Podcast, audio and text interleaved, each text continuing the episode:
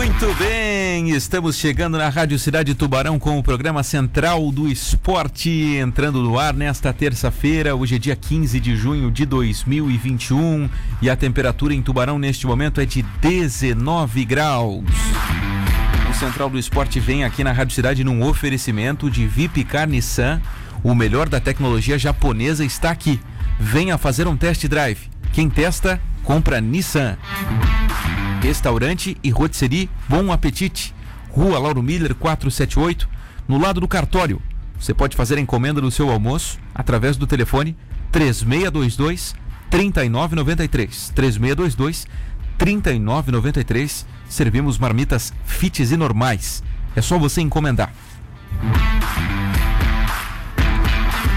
Central do Esporte está chegando todos os dias aqui na Rádio Cidade do meio-dia até a uma, ao vivo em 103.7, no aplicativo da Rádio Cidade, no site radiocidadetb.com.br e ao vivo também em lives no YouTube e no Facebook. Já estamos neste momento ao vivo nas duas ali. Basta você procurar Rádio Cidade Tubarão no Facebook, Rádio Cidade Tubarão no YouTube. Para participar do programa também é muito fácil, é só mandar uma mensagem para o 99926 4448 99926 4448. Você pode deixar sua mensagem ali e aí ao longo do programa a gente vai conversando por aqui. Ativei o chat também do nosso YouTube, ok? O Central do Esporte de hoje tem os participantes que serão apresentados agora para debater alguns assuntos importantes. Mas antes, até tiro a trilha aqui porque quero mandar um abraço em nome aqui da Rádio Cidade para o Louro, nosso ouvinte e torcedor do Tubarão, que perdeu sua irmã Maria Tartari. Então a gente quer mandar aqui os nossos sentimentos, um beijo no Louro, um beijo na família e que tenham força para superar este momento difícil. O Louro nos diz que não foi Covid, mas infelizmente acabou perdendo sua irmã. Então um abraço, beijo na família do Louro aí que acabou né, tendo essa tristeza no início desta semana, ok? Vamos lá então, Central do Esporte, agora meio-dia, mais três minutos. Vamos apresentar os participantes do programa. Eu sou César Augusto e temos por aqui Marcos Vinícius. Olá, Marcos Vinícius, boa tarde. Boa tarde, César. Boa tarde para ouvinte da Rádio Cidade. Uma ótima terça a todos. Vamos juntos, né? Vamos que vamos para essa terça aí. Bom, quem está aqui com a gente também é o Ramon Antunes. Fala, Ramon, tudo certo? Boa tarde, César. Boa tarde, Vini. Boa tarde aos ouvintes da Rádio Cidade. Né? Em férias, Ramon? De férias agora, podendo participar um pouquinho mais do programa aí, né? Estamos Coisa de boa. volta aí após uns 40 dias aproximadamente, fora. Né? E é sempre uma satisfação participar desse programa que é sucesso de audiência aí né? no esporte lá na cidade. A satisfação é nossa, Ramon. A satisfação é nossa.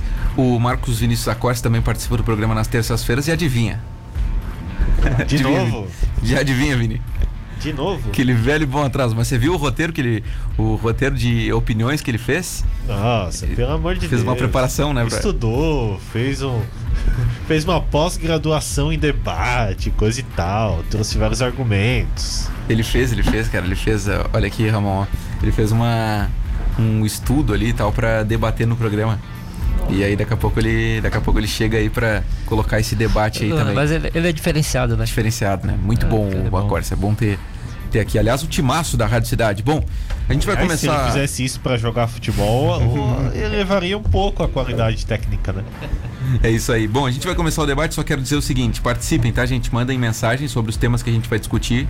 999264448. Estamos em live. Compartilha a nossa live aí nos grupos da família, da rapaziada aí para levar o Central do Esporte adiante, ok? Primeiro bloco terá um debate aqui é, mais informativo, na verdade, sobre o Tubarão, que a gente tem algumas informações importantes a trazer sobre o time de Vila Oficinas. E depois a gente vai opinar também aí sobre os clubes catarinenses que jogam o Campeonato Brasileiro. Meio-dia, cinco minutos agora. Vamos lá, começar com o Tubarão Próximo de encerrar a preparação para a disputa da Série B do Campeonato Catarinense, o Tubarão segue se movimentando nos bastidores e buscando reforços para brigar pelo acesso à elite do futebol catarinense. Nesta semana, dois novos nomes surgiram no Domingos Gonzalez para reforçar o grupo comandado pelo técnico Isaac Pereira. O primeiro deles será responsável pelo comando da defesa da equipe. Apesar da pouca idade, O novo contratado chega ao Tubarão como um dos jogadores mais experientes do elenco. Trata-se do zagueiro Maurício Pinto, de 24 anos, que estava no Operário do Mato Grosso do Sul. No estadual deste ano, ele disputou 16 dos 18 jogos da equipe, que terminou em terceiro na classificação geral. O segundo reforço foi destaque na última edição da Copinha, vestindo as cores do Timon do Maranhão. O meio atacante Luiz Gustavo, 21 anos, é mais uma opção para o setor de meio campo. Em 2021, o atleta disputou a Série C do Cearense pelo Tianguá. Natural de Brusque, Maurício teve grande parte de sua formação no próprio Brusque, onde permaneceu até 2014. Seu último ano de base e a estreia no profissional, no entanto, foram no Metropolitano. Na temporada 2016, ele atuou boa parte do Campeonato Catarinense como titular. Em 2017, Maurício retornou ao Brusque e fez parte do grupo que chegou à final da Copa Santa Catarina e foi derrotado inclusive pelo Tubarão. No mesmo ano, ele também participou da campanha do Atlético Itapemirim na conquista da Copa Espírito Santo. No seu retorno ao Metropolitano, Maurício conquistou mais um título, o da Segundona Catarinense 2018. No ano retrasado, teve sua primeira experiência no Mato Grosso do Sul, sendo um dos principais jogadores do Costa Rica do Mato Grosso. Ele atuou como titular em todos os jogos da equipe na temporada entre estadual e Copa Verde. Em 2020, este Maurício, que é o zagueiro, chegou ao Operário, nove jogos na disputa do estadual no primeiro semestre. No segundo, acertou com o Andraus do Paraná para a disputa da segundona paranaense, onde jogou por seis vezes e até atuou como volante. No fim de 2020, retornou para o Operário e aí disputou a fase final do estadual, que havia sido paralisado pela pandemia. Já na atual temporada 2021, antes de acertar aqui com o Peixe, como eu havia falado no início, jogou 16 dos 18 jogos do Operário e ajudou a equipe a conquistar o terceiro lugar na classificação. 1,87m, 24 anos, segundo jogador mais experiente do elenco. O Tubarão já tem nove contratações para a disputa da Série B, sem contar os jogadores que chegaram para a categoria sub-20 também podem atuar no profissional. Faltam duas semanas para a estreia do clube. Dia 16, o Tubarão vai enfrentar o Havaí, sub-23 do Havaí, e o Pedra Branca, dia 23, em é, de Palhoça, Pedra Branca, né, em dois jogos trem. Caminhada em busca do acesso à primeira divisão começa no dia 30 contra o Carlos Renault no Domingos Gonzalez. Informações de contratações do nosso colega Caio Maximiano do portal Infosul que nos trouxe essas informações sobre contratações mais do mesmo, jogadores muito jovens, né? Ainda falta um estofo aí, comentários Ramon, Vini, por gentileza. Bom, fica, já ficou bem claro qual, qual vai ser a aposta do Clube Atlético Tubarão para essa Série B há, há muito tempo. A diretoria fala de, de jogadores mais experientes, mas os mais experientes vai ser isso. 24, 25, jogadores ainda considerados jovens que já têm uma rodagem é, por outros clubes do Brasil, para que possa ter o projeto do Tubarão, que é revelar, vender jogadores, é, mesmo jogando a Série B do Campeonato Catarinense. Então, é, um jogador rodado, rodado, interessante, mas que não é nome conhecido aqui pra gente do sul do estado. Né? Eu, eu, acho que não tem nada de diferente das últimas participações do Atlético Tubarão. Né? Ele já disputou a Copa Santa Catarina né, no início da temporada agora de 2021 com a Gurizada. Jogou a Série D né, de 2020 com a, com a Gurizada. Então é, é, nada de novo, né? Já, já era esperado. É, o próprio clube já tinha é, informado que ia disputar a, a Série B com um time formado por garotos, né, é, com maioria formada ali no próprio Atlético Tubarão, e que iria trazer essas peças mais experientes aí para alguns jogadores mais experientes para agregar qualidade e experiência ao elenco, né? Porém, a gente está vendo que não são, tão, são jogadores tão experientes, né? Uhum. É, eu acho que, como foi o César falou, esse jogador que chega a ser zagueiro Maurício de 24 anos será o segundo mais experiente do, é. do elenco elenco. Então, uma idade baixa ainda, né? Acho que falta rodagem, cancha. Mas é um jogador que já conhece futebol catarinense, né? Jogou no Brusque, no Metropolitano. Pode, quem sabe, possa agregar aí para o Atlético do Barão. É, mas uma uma, um só reforço experiente assim não basta, né? O outro reforço experiente que tem aí, Ramon, é o cara do futebol amador, né? O, o Ederson, o Neguinho, que é o lateral esquerdo que é mais experiente, mas mais experiente no futebol amador. Então fica complicado, né, cara? O Tubarão precisa de reforços mais experientes. Só que a gente vai sempre esbarrar naquela coisa. Não tá nem pagando os salários dos funcionários ali que estão toda hora reclamando aqui com a gente. Então é, é muito difícil. Chega para agregar ao debate aqui, Marcos Vinícius Acorce. Tudo bem? Boa tarde, César. Boa tarde, Ramon. Boa tarde, Vini. E uma boa tarde ao amigo ouvinte, né? Hoje eu fiz questão de vir que o César falou que o debate ia ser quente. Vai ser quente, vai ser quente. A partir Então- do segundo blo- bloco, o pau pega aqui. Então não podia fugir, né? Hoje vim até presencialmente, né, Vini?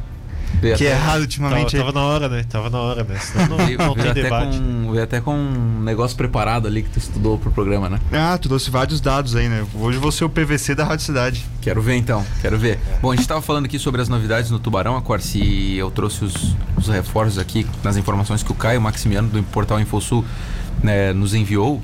Maurício Pinto, 24 anos, é um dos contratados pelo Tubarão. Ele jogou no Metropolitano, jogou no Brusque e, enfim, né, um reforço é, na, na linha dos que o Tubarão tem trazido. Esse até um pouquinho mais experiente, né? E o outro é o meia Luiz Gustavo, 21 anos, né, que jogou a Série C do Cearense pelo Tianguá. É, o Ramon e o, e o Vini falavam aqui que são reforços muito jovens ainda, né? Que vai faltar é, estofo, mas também o Tubarão não tá nem pagando direito seus salários, está com várias, é, vários problemas financeiros, então é difícil projetar algo pensando em termos de acesso, né? É, pra ser sincero, eu não conheço nenhum dos dois, né? Então até fica difícil opinar sobre a qualidade dos reforços, né? Mas eu acredito que sejam apo- apostas, né? Até pela questão da idade, até pela questão do currículo, né? E pela questão financeira, enfim, por tudo que envolve ele nos bastidores, acredito que seja a tendência essa das contratações, né? Até se virem próximas contratações, eu acredito que deva seguir na mesma linha. Isso aí, então tá. Semana do Tubarão aqui pra gente finalizar, tá? Tem treinamentos terça, quarta, quinta, sexta tem jogo treino contra o Havaí na capital, sexta dia 18, né, conforme a gente havia falado, jogo que tá marcado para as 15 horas, 3 da tarde. É, no dia 23 tem outro jogo treino contra o Pedra Branca e no dia 30 estreia diante do Carlos Renault aqui em Tubarão, primeira rodada da Série B do Campeonato Catarinense.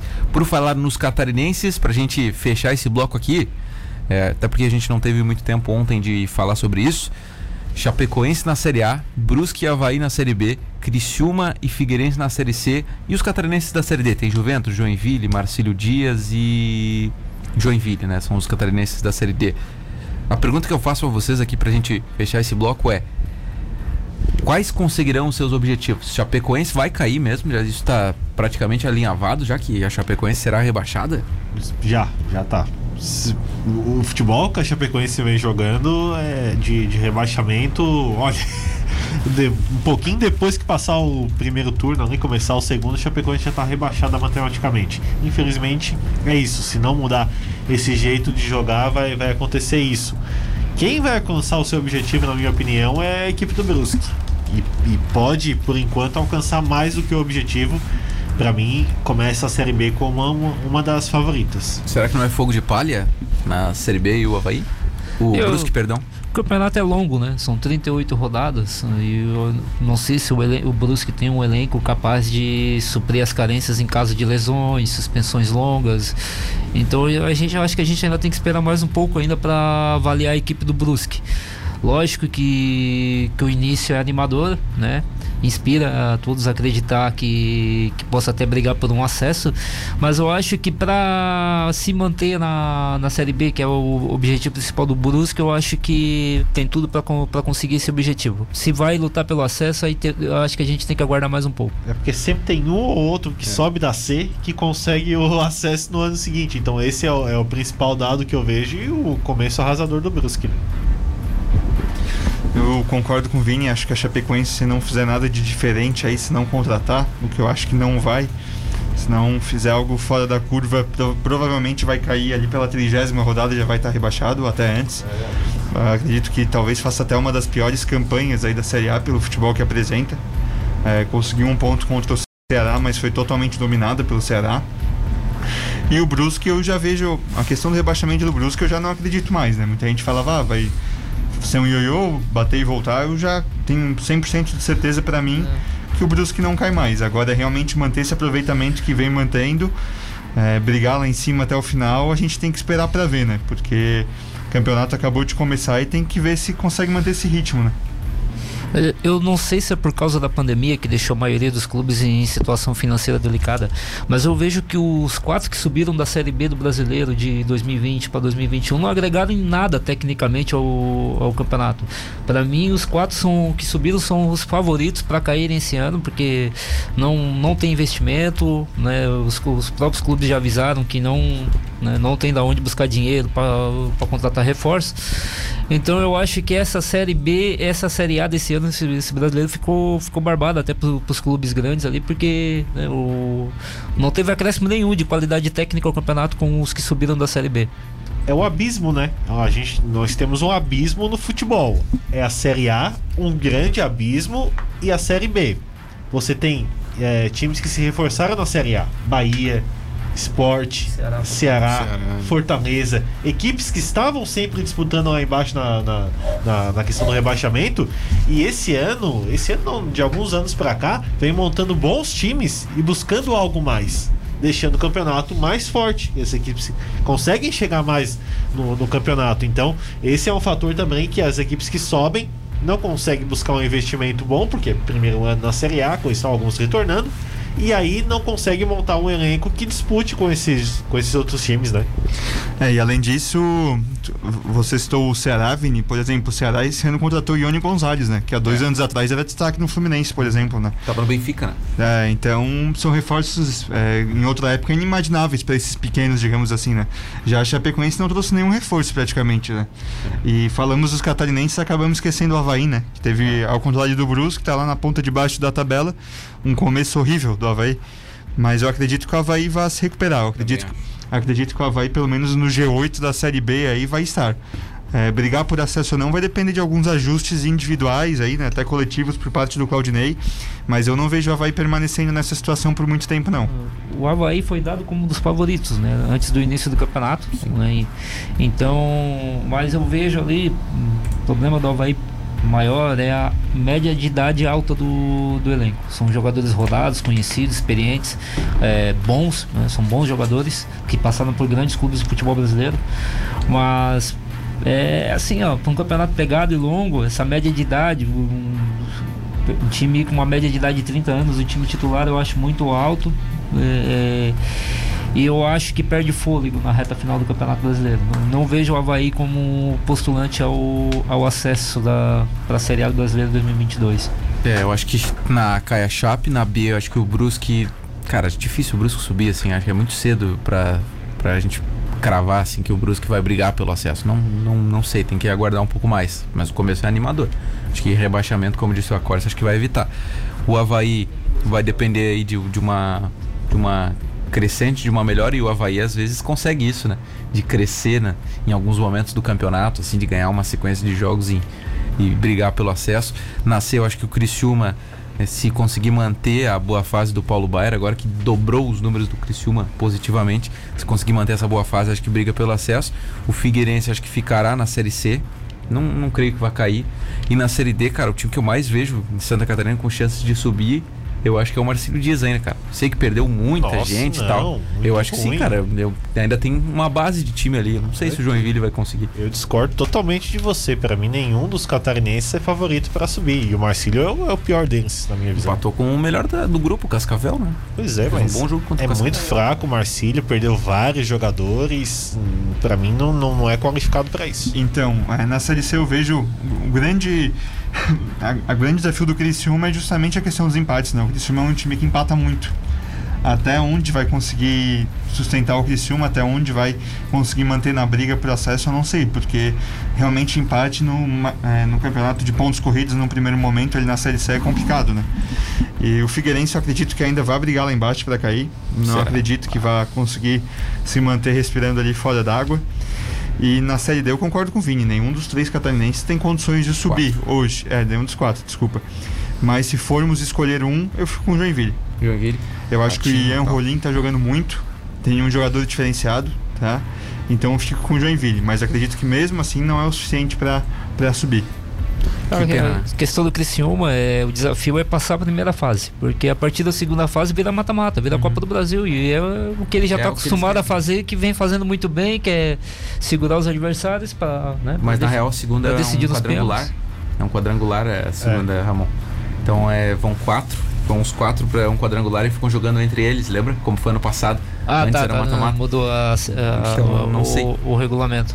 Mas, mas mesmo assim, né? Mas eu penso no arrependimento que deve ter batido no Herberto Wilson de não terem contratado o Paulo Baier no início da temporada, é. né? Acho que, deve, acho que teriam evitado o rebaixamento. De ter montado tão, o time de forma tão errada, né? Eles estão despejando dinheiro lá, né? No, no vestiário do Criciúma, sabia dessa, Corsa? Ontem, o, ontem saiu, acho que foi na coluna de algum jornalista, não sei qual, não, não quero ser injusto aqui, mas aí o Matheus mandou ali no nosso grupo, ó, Anselmo Freitas está virando um Silvio Santos entre os jogadores do Criciúma, depois de presentear a equipe com 500 mil pela classificação às oitavas da Copa do Brasil. É, antes da partida, o Tigre tocou dois gols ao natural no ex-líder da Série C, Ipiranga, e o presidente entregou em dinheiro vivo alguns maços para ser dividido entre a turma em caso de vitória. Olha só, cara. É, e aí eu confirmei com o jogador, tá? Confirmei com o jogador, vocês devem imaginar quem. E ele falou, cara, temos que aproveitar que o cara tá com a mão aberta. então, mas aí tem um grande problema, né? Porque a part... tem que conseguir manter isso aí, né? Amanhã ou depois não consegue dar esse bicho aí pros jogadores. E aí pode criar um problema, né? É. é. E o Criciúma, quando foi eliminado da Copa do Brasil, fatalmente vai ser, não tem cacete para ganhar a Copa do Brasil novamente, eu imagino. Ou você? Não tem, não tem. Não tem quando foi eliminado da Copa do Brasil, acaba um pouco essa empolgação, Sim. coisa e tal. E como o Paulo Baier vai conseguir lidar com isso, o elenco vai conseguir lidar com isso. Hoje tá tudo bom. Mil maravilhas, a torcida voltou a apoiar, questão de bicho, coisa e tal, a equipe vencendo. Mas quando der essa decaída, a equipe tem que estar tá muito bem estabilizada psicologicamente e também dentro de campo para que não possa afetar o futebol, o futebol da equipe, né? Mas por enquanto o Criciúma é um dos favoritos ao, ao acesso, ao meu ver. Bom, chegamos ao fim então do deste primeiro bloco aqui do Central do Esporte ao vivo na Rádio Cidade de Tubarão. A gente vai pro intervalo e já voltamos aí para discutir outros temas aqui também. Só quero mandar um abraço aqui para minha mãe que tá ouvindo o programa. Beijo a todos aí. O Darlan perguntou: "Temos que ver se o Pinto vai entrar duro ou mole". Tá falando sobre o reforço, tá? Sobre o Maurício Pinto, que é o novo zagueiro do Tubarão. Já tem as piadinhas infames dos ouvintes aqui, né? Bem, né? Tem que ver, né? O, o, Maurício Pinto, vamos ver se ele consegue entrar bem nessa zaga tricolor aí. O Giovanni Claudino, boa tarde. Idade é, é, o que pouco importa no Tubarão, pois a última vez que vieram jogadores mais velhos não deu certo, como Magnata, Edno, tem que jogar e jogar bem. Série B não é fácil, tem que jogar muito além de muita raça. Caso contrário, não sobe. Times do brasileiro que vão cair de certeza: Chapecoense, Cuiabá, Juventude, América e Esporte lutando para ver quem cai. Ah, mas peraí, ele falou do, do asilo, né? Magnata, Edno, ah, pelo amor de Deus, né? Mas naquela época o salário caía na conta, né? Eu, é eu defendo os jogadores mais experientes, 29, 28, 30, ali, né? Nessa faixa ali que tem rodagem pelo estado, não os mais é. conhecidos do estado. Vamos pro intervalo então, Central já volta aqui na cidade, não sai daí, tem debate quente aí na volta do intervalo, a gente quer a sua participação para concordar e discordar da gente por aqui, vamos lá?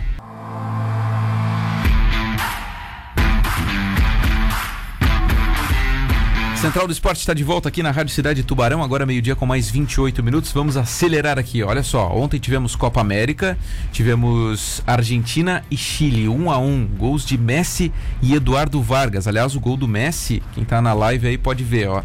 Olha o gol do Messi, né, cara? A bola bateu na bochecha da rede ali. Golaço do craque argentino Lionel Messi, né, Vini? Que golaço, né, cara? Joga Meu bem Deus mais que muitos 10 aí, né?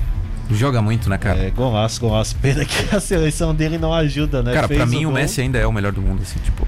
Não, o Lewandowski pra mim não é melhor que o Messi. Tecnicamente o Messi é o melhor do mundo, mas aí o futebol é conjunto, né? Se você não tiver quem ajude você, você não vai chegar lá como o melhor do mundo. Né? É que existe o prêmio de melhor do mundo e o melhor da temporada. O Lewandowski ele foi o melhor da, Isso. da temporada. Aliás, o prêmio de melhor do mundo não, não existe, né? Existe o melhor da temporada. É que na realidade, gente, todo mundo sabe, acho, né? Que se é, fizer o que pode, o Messi é disparado o melhor do mundo, né? Tem muito recurso, né? Mas... No auge ele é o melhor do mundo, né? Disparadamente. É, assim. Até hoje em dia, acho que ele continua sendo o melhor do mundo. Não, assim. não, sim, mas eu tô dizendo que ele estando 100% em condições perfeitas, sim, sim. ele, ele é. Só é ver a quantidade de, de, jogo que ele resolve com a quantidade de animal que tem do lado, né? Pois é. Um é. Absurdo. Mas, é verdade. Mas nem sempre consegue, igual ontem, né? Não, concordo. Não dá, não dá. Tem hora que, que bate ali, você pode ter o melhor do mundo, mas você precisa de mais 10 ali pra jogar. É, principalmente mata-mata, né? Que é o que o Barcelona mais morre aí, o time dele, né? Ontem o Paraguai venceu a Bolívia por 3 a 1 com dois gols do Angel Romero, ex-Corinthians. Lembram do Romero? Você tá com saudade, né? Quem?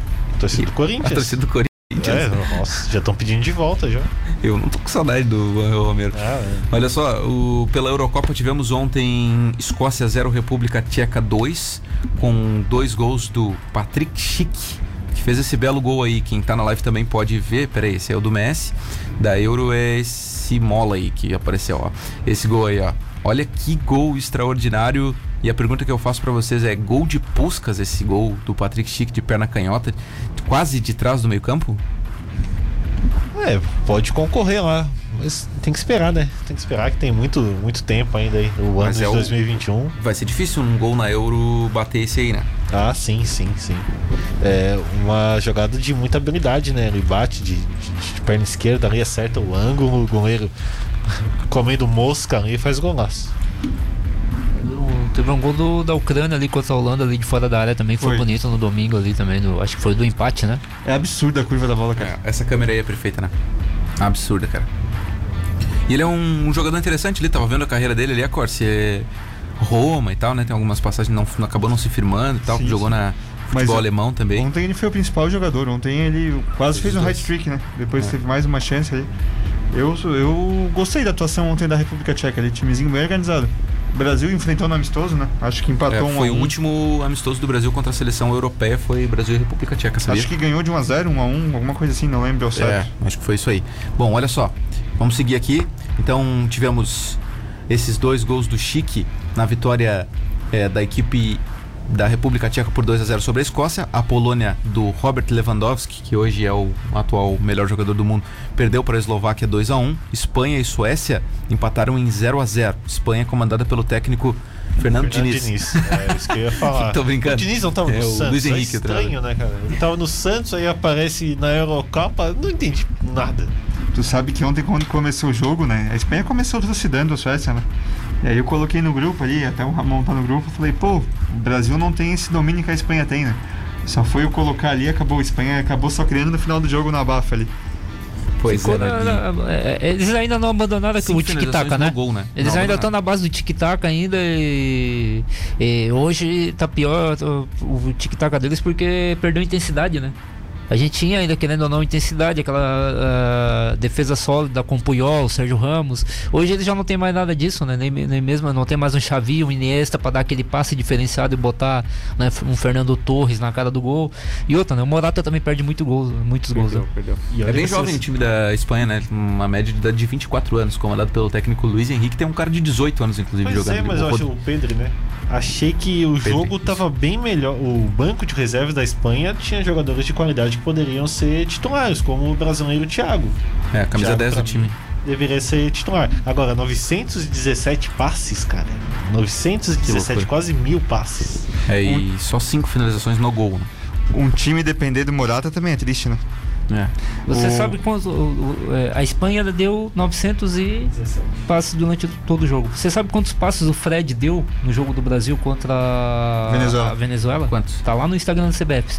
Só ele 63 passes no, no jogo. Pro lado é fácil, né, Ramon?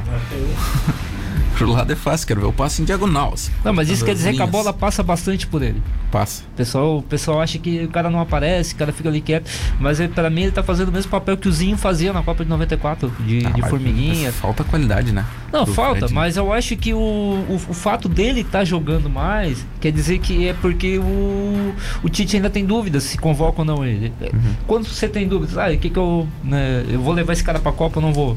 Né, aí eu tenho uma Copa América que eu vou usar pra testes. Eu vou dar mais chances àqueles que eu ainda tenho mais, mais dúvidas. A gente tem Bruno Guimarães, tem Gerson ainda com a Sim. seleção olímpica que vão agregar depois o, o elenco Hoje tem Hungria e. Portugal, daqui a pouquinho, uma hora da tarde, com Cristiano Ronaldo em campo. Cristiano Ronaldo que não quer tomar Coca-Cola, só água mineral. E França e Alemanha, às 16 horas. França e Alemanha é o jogo das últimas seleções campeãs do mundo. O Acorce está tendo. né, Está, está de cabelos erguidos em pé para ver esse jogo aí.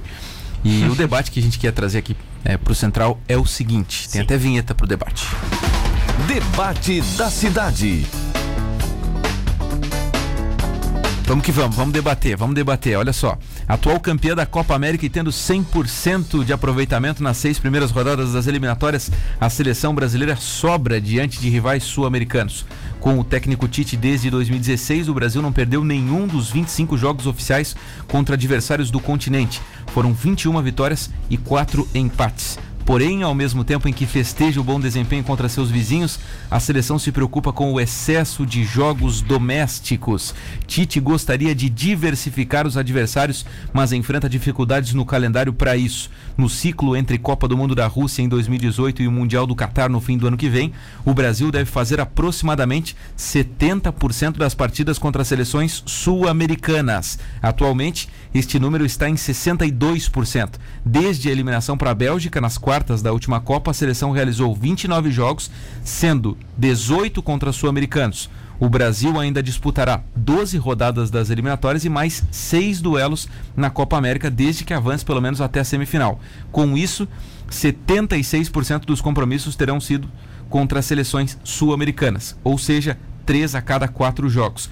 O que serve de alento para Tite e sua comissão técnica são as seis datas FIFA agendadas para 2022. Estão previstos quatro amistosos entre 30 de maio e 14 de junho, de junho do ano que vem e mais dois entre 19 e 27 de setembro, na última janela antes da Copa do Mundo que começa em novembro. A CBF busca adversários europeus mas sabe que isso não será fácil. É grande a chance de que essas datas sejam utilizadas pela UEFA para realizar partidas da próxima edição da Liga das Nações, a Nations League. O Brasil pode tentar enfrentar seleções que folguem em determinadas rodadas destas competições, mas é difícil casar as datas. Internamente, a CBF vê como maior a possibilidade de encarar europeus na data FIFA de setembro do que na do meio do ano.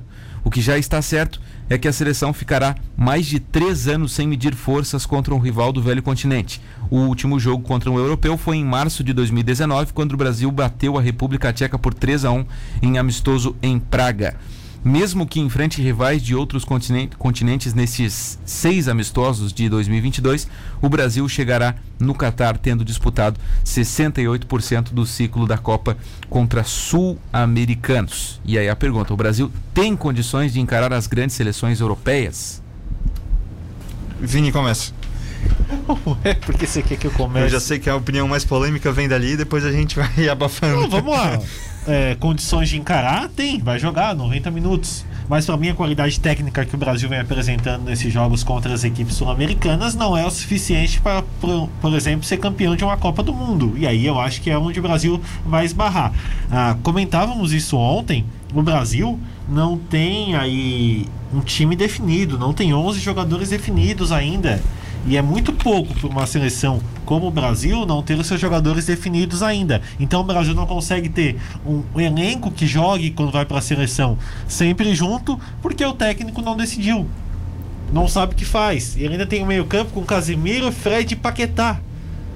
Três jogadores que Olha, não tem, não tem muita diferença. O Casimiro é um pouquinho mais recuado ali, mas Fred e Paquetá são segundos volantes. E ele usa com o Paquetá como armador. Então falta o Tite decidir alguma coisa para que a seleção tenha um conjunto e consiga desempenhar um futebol melhor para quem sabe poder disputar é, frente a frente com a seleção da Europa. O Vini, só fazendo um adendo, até acho que não ter os 11 definidos, ok, mas o problema é que o Brasil não tem é, o Brasil tem meio time definido só. A gente tem uma dúvida nas duas laterais, a gente tem uma dúvida em duas posições no meio campo e a gente tem uma dúvida em duas posições de ataque. Então, ou seja, tem seis posições em aberto, que é mais de meio time, né? Então é muita coisa realmente.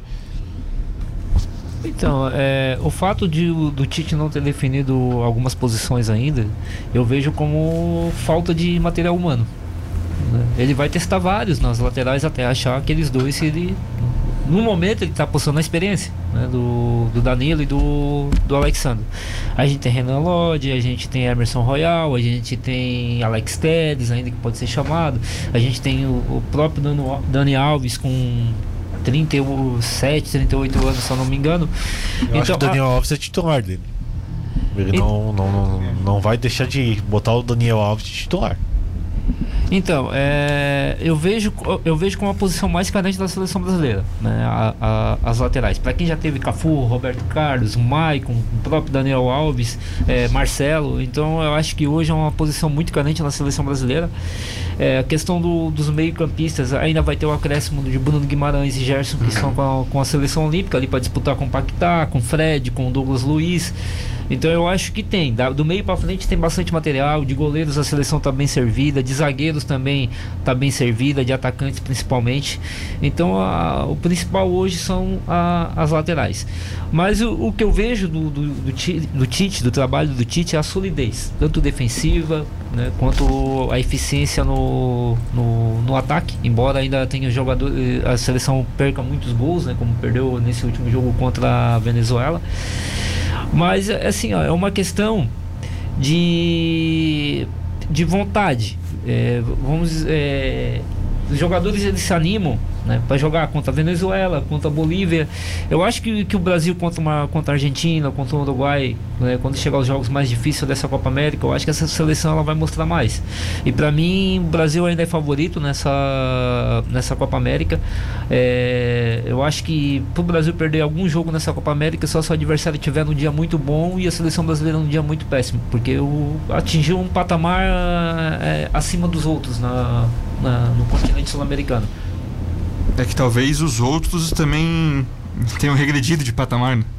Se a gente pegar o Uruguai, o Uruguai nem de perto é o que era em outra hora, né? Se a gente pegar a Argentina, a Argentina tranquilo, nunca foi aquelas coisas, mas hoje em dia está muito abaixo do que já foi algum dia também. Sim. Ah, a, teve grandes times na década de 90, né? E 80, a boa geração do Chile envelheceu? Não, se a gente pegar até mais recente, César, ali, Copa de 2006, a Argentina tinha um timaço ali tinha Tevez, Maxi Rodrigues, tinha o próprio Messi. Heinz na zaga, né? É, hoje em dia é um time muito abaixo do que já foi mesmo nesse século, né? E então, realmente, o Brasil está um, um patamar acima mas eu vejo as outras também regredindo, né? Uruguai e Argentina que faziam frente hoje não, não são nem sombra do que já foram, né? Mas eu acho que ainda poderão, poderão oferecer bons testes à defesa da seleção brasileira. Né? Você pega um Uruguai ali com Cavani, Luiz Soares, Argentina com Messi, Di Maria, Agüero, eu acho que ainda são bons testes para pelo menos testar a defesa da, da do, do, da seleção brasileira. Eu tô mais preocupado é com o ataque da seleção brasileira, que eu acho que rende muito pouco. O Tite, para mim, ele é, desloca o jogador da forma que ele joga no seu clube na Europa principalmente o Neymar. Para mim, o Neymar não joga como joga no, no, PSG, não tem companheiros à altura. O Neymar, e ele conseguiu fazer no último jogo, quando o Gabigol, o Everton Ribeiro entrou ali, que o Neymar ficou um pouco mais liberado, conseguiu fazer tabela, conseguiu armar algumas jogadas. O Brasil, ao meu ver, ainda é muito pobre na criação de jogadas, e para mim, é, o, é, é, culpa da escalação do Tite. O Gabriel Jesus ali com o Gabigol, coisa e tal, o Tite tem que encontrar uma forma melhor de, de conseguir jogar com esses jogadores. O Richarlison, para mim, não é reserva. Acho que poderia o próprio Neymar jogar por ali, ou o Vinícius Júnior entrar também, que é um jogador que cria bastante. O Tite, para mim, tem que mudar. Mas a gente fala aqui em afirmações. Em 2013 a gente tinha uma seleção campeã da, da Copa das Confederações. Era aquele time e aquele time jogou a Copa. Deu ruim. 2018 a gente fez eliminatórias maravilhosas com o Tite. Era aquele time ali, Gabriel Jesus. Foi aquele time para a Copa, deu errado. Agora o Tite está fazendo diferente. Disso vocês não. não... Se, se, vocês pararem para analisar os últimos três jogos da seleção brasileira, o Neymar teve funções diferentes nos três jogos. Né? É, ele, e, inclusive, ele mudou dentro do próprio jogo. Ele começou num, numa função e terminou em outra. Eu acho que são testes. Eu acho que o Tite está procurando ainda a, a, é, a, melhor colocação do Neymar dentro de campo. Se ele vai jogar como armador, se ele vai jogar aberto, se ele vai jogar como falso 9. O Tite está tá usando a Copa América para fazer esses testes. Né? O Tite está aí há muito tempo já, né? Para estar tá fazendo testes todas as vidas. Tá. 16. Pois é, eu tô fazendo teste, teste, não sabe onde é que o Neymar joga. O Neymar foi figurinha carimbada em todas as convocações do Tite, só quando não estava lesionado, só quando estava lesionado que não foi. Eu acho que é falta pouco tempo para a Copa do Mundo. Os jogadores e a comissão técnica não queriam nem disputar essa Copa América, teriam menos tempo ainda para fazer essa preparação. Então, o jeito de jogar da seleção já, deveria ter definido. E outra coisa que né, me irrita um pouco é quando a gente acaba ouvindo que a geração é fraca, né? A geração é fraca comparado com o que a gente tinha antigamente. Boa. Se a gente comparar com a geração de outras seleções, a nossa geração não é fraca. Tá? Por exemplo, a gente tem o Danilo na lateral direita, até fiz um comparativo aqui. Tá, mas esse é fraco. A Espanha joga com Marcos e Orente improvisado na direita. É, eu vi isso, cara. Achei muito fraco também. Então a gente vai para a esquerda, que a gente tem o Renan Lodge, que muita gente fala que não pode ser titular porque foi reserva alguns jogos.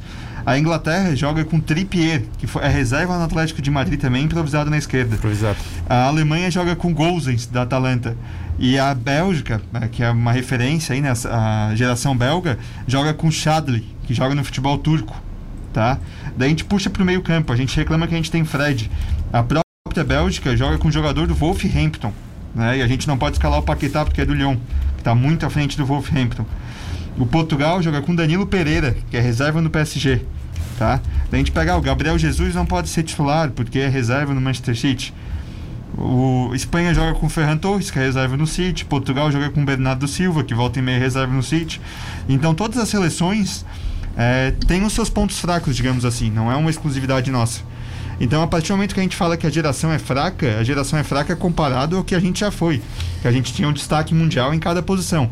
Agora, comparado com a geração de, outra, é, de outras seleções, a gente só perde para a França. Eu... eu acho que para talvez para Inglaterra, cara, se for ver, por exemplo, os dois laterais direitos da Inglaterra são um nível altíssimo. O Alexander Arnold tá machucado e o qual o lateral direito que o, o Walker, lateral Isso. do City. Muito bom, cara. Mas a Inglaterra, a Inglaterra os, o Southgate praticamente se auto-boicota, né? Porque ele prefere improvisar o Trippier na esquerda, sendo lateral direito reserva do Atlético de Madrid. Ele deixa Sancho e Rashford no banco. O Alexander Arnold ele não queria levar para escalar o Walker. Então ele tem muito talento e usa muito pior que o Tite. O os times europeus, principalmente os de pontas, né? Acho que a gente não consegue apontar qual time deles tem 11 titulares indiscutíveis. Né? É, Tem pegar qualquer time bom na Europa tem 15 titulares e os times de ponta tem 22 titulares. Então, o jogador vai para lá hoje, ele tem um desafio cada vez maior para ser titular. Equipes com grandes investimentos contratam dois jogadores para ser, pra ser titular, por, por posição. Então fica mais concorrido. É, isso não quer dizer que ele não pode vir para a seleção e ser, e ser titular. Ele só não pode vir para a seleção e ser titular se ele ficar uma temporada inteira no banco sem jogar. Agora, a partir do momento que ele está jogando regularmente, ele pode sim vir para a seleção e, e, e, ser titular. Pois é, você, você, falou da França, muito legal falar da França. Quem são os principais jogadores da França? Eu tenho a escalação aqui da França para hoje. Mbappé, tá? Kanté, é. Pogba. Nós temos tá, na... vou, pegar a escalação aqui, de, do, do 1 um ao ponta esquerda, aqui, do goleiro ao ponta esquerda. Hugo Loris, o goleiro, Pavaro, lateral direito, Varane e Kimpembe, os dois zagueiros, e Lucas, que eu acho que é o Lucas Hernandes, o lateral esquerdo, eu né? Não sei se é o Theo ou o Lucas. É, pode ser um dos dois, né? É, são irmãos, né? É, Kanté, Pogba e Tolisso, os meio-campistas, Griezmann, Mbappé e Olivier Giroud. Esse é o time francês, Vini. Você pegar dados do Casemiro e do Kanté, quem foi que jogou melhor a temporada 2020? Mas são posições diferentes, Vini. O primeiro volante do Chelsea é o Jorginho, não é o Kanté. Sim, mas é não, não, tão, não tão diferente assim. Não, não é, acho é, tão, é, tão diferente é, assim. É bem diferente, Vini. O Kanté. Não, não, não acho. O Kanté ele pega a saída de bola. O Casimiro se apresenta da mesma forma ah, mas compara com o, o segundo são... homem de meio-campo da seleção brasileira, que para mim não. Fred e Paquetá não. Não, não, não. É, é, tá é Bruno Guimarães errado. ou Gerson. É Bruno Guimarães ou Gerson. O, o Casemiro é comparável ao Tolisso nessas não condições acho, da França aí, porque acho. o Kanté, até quem fez isso com ele no Chelsea foi o Sarri. Ele adiantou o Kanté de segundo volante para ele recuperar a bola mais próxima à área, que ele recuperava muito atrás, só que ele não tinha toda essa qualidade para levar à frente. Então, a partir do momento que ele adiantou, o Kanté evoluiu, porque ele recuperava perto da área, até passou a fazer gols. No Real se apresenta muito mais como o Kanté jogando no Chelsea. Mas pode se apresentar, Vini, mas de qualquer forma o posicionamento é diferente. É isso que eu quero falar eles podem fazer funções até parecidas. Só que o Kanté, ele atua numa faixa mais avançada que o Casemiro. Ele não protege a zaga como o Casemiro protege. Quem protege a zaga do Chelsea é o Jorginho. Sim, mesmo, mesmo nesse fato, eu ainda acho que o, o Casemiro é melhor do que, do que o Kanté. O Neymar melhor do que o Mbappé. Quem sobra ali é o Pogba. Não, concordo contigo. Só que daí a gente tem que. É outro pressuposto dessa, desse argumento da geração fraca. Qual, ti, qual seleção do mundo tem quatro ou cinco jogadores que seriam titulares em praticamente todas elas? Que o Brasil tem o Alisson, que é um goleiro incontestável. Incontestável. Tem o Marquinhos, que é um zagueiro incontestável. Casemiro. Pode colocar o Thiago Silva também, que seria titular em 90% das seleções. O, Casemi, o Casemiro seria titular em todas elas. Casemiro, sim. E o Neymar seria titular em todas elas. Então Sem a gente dúvida. tem quatro ou cinco jogadores que seriam titular em qualquer seleção. Então isso não é uma geração fraca. Assim como o é, Kanté é, seria titular fraca. na seleção brasileira também. É. Tanto o Mbappé quanto o Kanté seriam, seriam titulares na seleção brasileira. O, o Brasil é, muito perdeu aquele jogo na Copa do Mundo pela falta do Casemiro. O Casemiro teria parado aquela jogada da Bélgica. Também acho, cara. O Casemiro Acho. teria Fez muita falta antes. no jogo ali. O Casemiro é, é- não fez cara, falta porque não jogou, né? O Casemiro na posição dele ali é difícil ter um, É, aquele, cara aquele- melhor que ele. aquele jogo o Brasil amassou, né? Segundo Amassou. tempo o Brasil Também amassou. acho foi que um amassou. pecado, Mas o aí faltou qualidade. Renato Augusto, Eles acharam, eles acharam um jogado. gol ali inesperado no primeiro tempo, porque o jogo no primeiro tempo ele foi igual. Né? As, duas, as duas equipes proporam. eh, a Bélgica mais no contra-ataque do que o Brasil. O Brasil, ainda antes da Bélgica abrir o placar, o Brasil perdeu um gol lá com o Thiago Silva, com a, com a trave, de, né? de rosto, a bola lá, bateu na trave e tal. Aí eles acharam aquele gol, já deu uma desestabilizada na seleção brasileira indo contra-ataque ali com. De Bruyne, Lukaku, Hazard que estavam né, voando na Copa do Mundo. E depois do segundo tempo só deu Brasil, né? Só deu Não, Brasil, cara. Um Brasil pecado o Brasil tudo, não, ter, não ter passado. Douglas Costa entrou voando. Deu aquela bola no Neymar, o Neymar deu uma na gaveta ali, o Courtois pegou com a mão Teve uma trocada. do Renato Augusto que passou raspando também. Nossa, essa aí eu Do Neymar também no final ali também. Nossa, o Brasil, o Brasil jogou muito, cara. O Brasil Jogou, teve bola do. Coutinho, teve bola do Firmino, um giro que ele dá. Mas o Brasil ainda tem esse problema crônico em Copa do Mundo de não saber jogar eh, perdendo, né? Quando, no mata-mata. Quando toma o primeiro gol, desestabiliza. Então é uma situação que o Brasil também tem que eh, levar para a próxima Copa do Mundo essa questão emocional. A Alemanha Né? joga com três zagueiros, cara. A Alemanha joga com três zagueiros. O Vini adora isso. O Vini, o Vini já quer que o treinador da Alemanha seja o Crespo. Neuer é o goleiro. Ginter, Hummels e Rudiger a zaga. Depois Kimmich, Gundogan, Toni Kroos e Gozens. Mais à frente, Havertz, o cara que fez o gol da final da Champions, Thomas Miller e Gnabry. Esse é o time alemão. Que também, vamos combinar, né? É um baita time, é um baita time, mas assim, não, não tá assim também. É muito, eu não, pelo menos eu não vejo assim muito acima do Brasil, assim, acho que dá pra gente comparar os caras. Mas, mas, mas quando a Alemanha ganhou a Copa também, se tu pegasse no papel, não era um baita time. Tinha Pois aquele é. Kedira, aquele Halvids, tinha até o, o Kramer na zaga ali, tinha mais um, além do Halvids. Tinha um lateral esquerdo ali que era, que era comumzinho, né? Isso. Mas esse time não foi construído ao longo dos anos? Foi Não construído, chegou justamente, Vini. para uma Copa do Mundo. E o que, que o Brasil fez até agora? O Brasil não construiu um time. Nesse ponto eu tô de acordo contigo, Vini. Realmente, é como eu falei, pode ter dúvida em uma, duas posições ali, agora não pode ter dúvida em seis, né? Quando a Alemanha foi incontestável na Copa de 2014, além do jogo contra o Brasil. A Alemanha empatou com a Argélia no Beira-Rio 0x0, né? Então, foi ganhando a prorrogação. ó. prorrogação, o, é. o, o Higuaín perdeu um gol na cara na final, que se ele faz aquele gol, mudava toda a história do, Lógico, sim, do lógico. jogo. A Alemanha só foi in- indiscutível, incontestável contra o Brasil no, no Exato, 7x1. A Alemanha concordo. passou trabalho na Copa. E na estreia contra Portugal, até trouxe aqui, tá? Ela ganhou de. é, empatou com Gana 2 a 2 ganhou dos Estados Unidos 1 a 0 2 a 1 na Argélia na prorrogação, França 1 a 0 e a Argentina 1 a 0 com chances claras da Argentina, Chances né? Argentina. Então ela foi superior ao Brasil e a Portugal que teve um jogador expulso. Ó, a escalação alemã na Copa de 2014 aqui, pra gente fazer uma análise. Neuer no gol, Lan na direita, Boateng, Hummels e Hauweds é o lateral esquerdo. Acho que é assim que se pronuncia. Mas é muito fraco esse cara, né? Muito fraco esse cara. Descomparado aos grandes laterais da história. Muito fraco. Schweinsteiger, Kedira. Aí depois uma essa é uma primeira linha de meio campo. Depois Miller, Cross e Ozil, Close o centroavante. Olha a qualidade que tem no- nos dois, tecnicamente, volantes ali da, da, Alemanha e, e o Miller já um pouco mais à frente. É isso que o Brasil não tem. Na Ah, final acabou jogando com o Kramer, né? Daí tava um pouco abaixo. Jogou com o Kramer, que era do Bayer Leverkusen na época, né? E daí ficou Kramer, Kedira, acho e Halved. Ficou três caras bem contestáveis, Bem né? digamos. contestáveis. Entraram o Mertzacker, o Schurli e o Draxler. Seleção Mertesacker, que era zagueiro da Alemanha desde 2006, né? Como o Vini disse, aí uma continuidade, né? Então, é, é o que eu defendo. Pra mim, o Tite a escala de forma errada. A- o meio-campo da seleção poderia ter, por exemplo, o Everton Ribeiro fazendo a armação numa linha de Não, três um pouco não, mais à frente. não, Por que não? Não, mas o Everton Ribeiro é fraco pra seleção Ah, brasileira. não, ao meu então quem é o forte? É o Fraco. Paquetá? Bruno Guimarães, Gerson, Douglas Luiz, pra mim esses caras estão bem fazer a armação ali na frente Não, do. do- a, do- a armação daí não. A armação pra mim é o Neymar e deu, né? Não, aí eu acho que desloca muito o Neymar. O Neymar tem que Porque ficar mais o livre. Tite joga num 4-1-4-1, né? Ele joga com um volante posicionado à frente da zaga e depois uma linha de quatro. Mais ou menos em tese é essa, né? Com dois médios e tal, né? Eu acho que é mais ou menos isso e um armador que seria o Neymar. E os extremas. Eu já, eu já. Eu não vejo a necessidade de um armador, né? Se tu pegar todas as seleções aí, só a Bélgica vai ter o De Bruyne, resto não vai ter um armador assim de ofício. Quando a gente É, fala que o Tite, que o, quando a gente fala que o Tite tá fazendo testes com o Neymar ainda, né? É, acho que a gente se equivoca. Não é que ele está procurando a função ideal para o Neymar ainda. Ele está testando o Neymar em várias funções para jogar de acordo com o adversário, com uma situação do adversário mais retrancado, do adversário que dá mais espaço. Ele está preparando o Neymar para desempenhar várias funções, na verdade, na seleção brasileira. É o que eu vejo.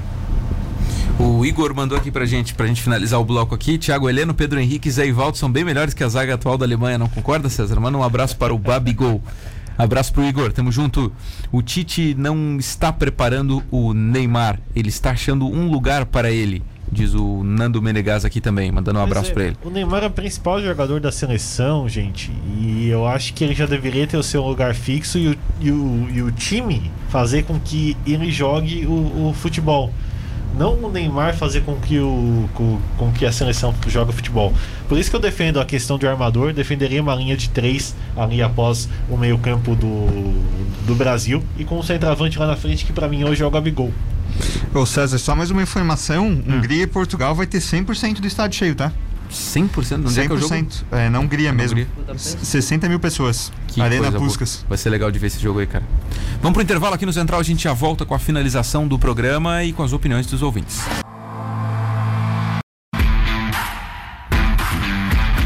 De volta à Central do Esporte aqui para sua reta final. Vamos nos despedir de quem fez esse programa bacana com a gente aqui, mandando um abraço pro Roberto de Campos, que mandou aqui boa tarde. Nossos jogadores estão preocupados com a imagem, tatuagem, cabelos e futebol que é bom estar longe. Abraço pro Roberto de Campos aqui. Bom, começar pelo Ramon Antunes, que esteve conosco aqui. Ramon, obrigado por ter vindo conosco. Manda um abraço aí para quem você quiser e suas considerações finais. É, novamente agradecer pelo convite, né? Depois de 40, 50 dias aí afastado do programa, né? em relação à agenda do trabalho. Mas aí eu acho que tem mais uns 10 dias aí para poder participar do programa. Tá convidado já. Chamar a gente vem para debater um assunto bom, né, que é a seleção brasileira. Eu acho que ainda Euro, Copa América, legal. Precisaria de mais alguns programas ainda para discutir seleção brasileira, sempre tem muito assunto, né? E aí deixar um abraço aí para os participantes aí da mesa, o Vini, o César, a Corse e aos ouvintes da Rádio Cidade. Muito obrigado. Valeu, Ramon. A Corse, obrigado também por ter vindo e você contribuiu muito com suas análises e com toda a sua preparação para o programa. Obrigado, César. Um, obrigado ao Vini aí. Obrigado, Ramon. Hoje o debate foi bom, né? Concordo contigo, cara. Não, não, tem nada de geração fraca, cara. A geração é forte. Talvez ela não seja bem convocada e bem escalada, mas é forte. Talvez seja até o caso, César, de a gente, agora passando a Eurocopa, Copa América aí, na Copa do Mundo, depois que for sorteado os grupos, aí a gente se reunir e fazer um podcast de análise aí dos grupos, alguma coisa assim. Pois é. Legal. É. E um forte abraço ao meu amigo ouvinte, né? Já que é despedida. Forte abraço ao César, o Vini e o Ramon aí. Muito e obrigado pegar, pelo debate. E pegar essa sua fala que você acabou de criticar o Tite. Parabéns. Parabéns pela sua fala. Você é, acabou verdade. de falar, a seleção é mal é, convocada e mal é, né? O Tite não é perfeito. Não sou é, viúva do Tite ou como é que é? Eu não tenho treinador de estimação, entendeu? Mas mesmo assim é o, o melhor que nós temos ainda, né, da seleção. o Tite é o melhor que nós temos, exatamente. Não. Também acho. Não, tem que, Qual que é o melhor então que nós é temos? estrangeiro. Que estrangeiro, meu? Que estrangeiro. Pentacampeão. O cara é pentacampeão do, do mundo com treinadores brasileiros e você quer um estrangeiro. Tá, as coisas mudam, César. Não vamos ficar só na mesma coisinha aqui, na mesma coisa, mesma coisa. Senão não, tá não bom, dá. Tá o Grêmio ficou na mesma coisa, mesma coisa e parou de ganhar as coisas. E aí? Verdade, verdade. Mas eu acho que é diferente, cara. Na seleção brasileira, se vai trazer um estrangeiro, ele vai ter as ideias completamente diferentes das nossas e tal, e daqui a pouco dá errado e aí o cara vai ser achincalhado mais ainda. aqui sobre a diferença Eurocopa e a Copa América. Para mim é totalmente diferente o jeito de, de jogar futebol da, da, Eurocopa e da, da Copa América. Não, é tudo, a organização, até a vibe de ter torcida no estádio, tudo, é tudo diferente. Mas é assim, ó, o que eu falo pros amigos, é, eu, eu concordo que a Eurocopa, futebol europeu é melhor que o sul-americano, muito à frente. Mas eu gosto também da Copa América, eu gosto dos jogos entre as seleções sul-americanas. Acho muito obrigado, muito disputado, é o futebol raiz, de verdade. Qual que é a sua dica pra semana aí, Ramon? Pra sexta-feira à noite e tal, o cara tá de boa. Pra fazer aquela nós. caipira, tomar uma gelada. Chamar o Acorce. Argentina e Uruguai às nove da noite. Uh, Dia de clássico, na né? Inglaterra e Escócia à tarde, na Eurocopa, e Argentina e Uruguai à noite, na, esse Argentina às nove da noite. Uruguai aí vai pegar fogo. Tecnicamente talvez não seja tudo aquilo, mas vai ser uma pauleira. Vai ser uma pauleira. Então tá, gente, fechou. Acorce quer mais alguma coisa para finalizar? Não. Mandar um abraço para quem tava ouvindo o programa aí. Mandar um abraço aqui pro grupo Cracks Netos aí, que sempre acompanha o programa aí. Como é que é? Cracks Netos é o nome do grupo. em homenagem ao nosso apresentador. Boa, então, bom nome, né? Bom nome. Neto que ontem disparou contra o Abel Ferreira. Para Vipcar Nissan, o melhor da tecnologia japonesa está aqui. Venha fazer um test drive. Quem testa, compra Nissan. Restaurante Rotisserie Bom Apetite, na rua Lauro Miller 478, ao lado do cartório. Você pode almoçar lá, 3622-3993. Central do Esporte volta amanhã ao meio-dia aqui para falar mais sobre a Eurocopa, Copa América, esse momento bom do futebol aí que estamos vivendo para poder acompanhar as grandes seleções jogando, ok? 1 e 4, vem aí Marcos Vinícius e o Jornal da Rádio Cidade, edição das 13.